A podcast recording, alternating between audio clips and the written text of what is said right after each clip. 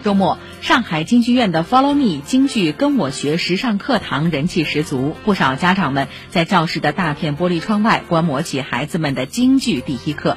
而上海沪剧院的沪语训练营也是颇受家长和孩子们的欢迎。针对孩子的艺术启蒙，学钢琴、小提琴等西洋乐器是很多家长自然而然会想到的。那双减之后，如何填充孩子的课外时间呢？学中国传统戏曲能不能成为新潮流？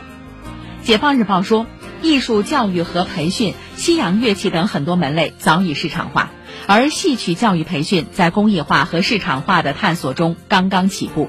上海是戏曲高地，各大剧种都有高水平的表演者和剧目，也有越来越多的专业戏曲剧场。近些年，更多专业人士和机构加入了戏曲教育的行列。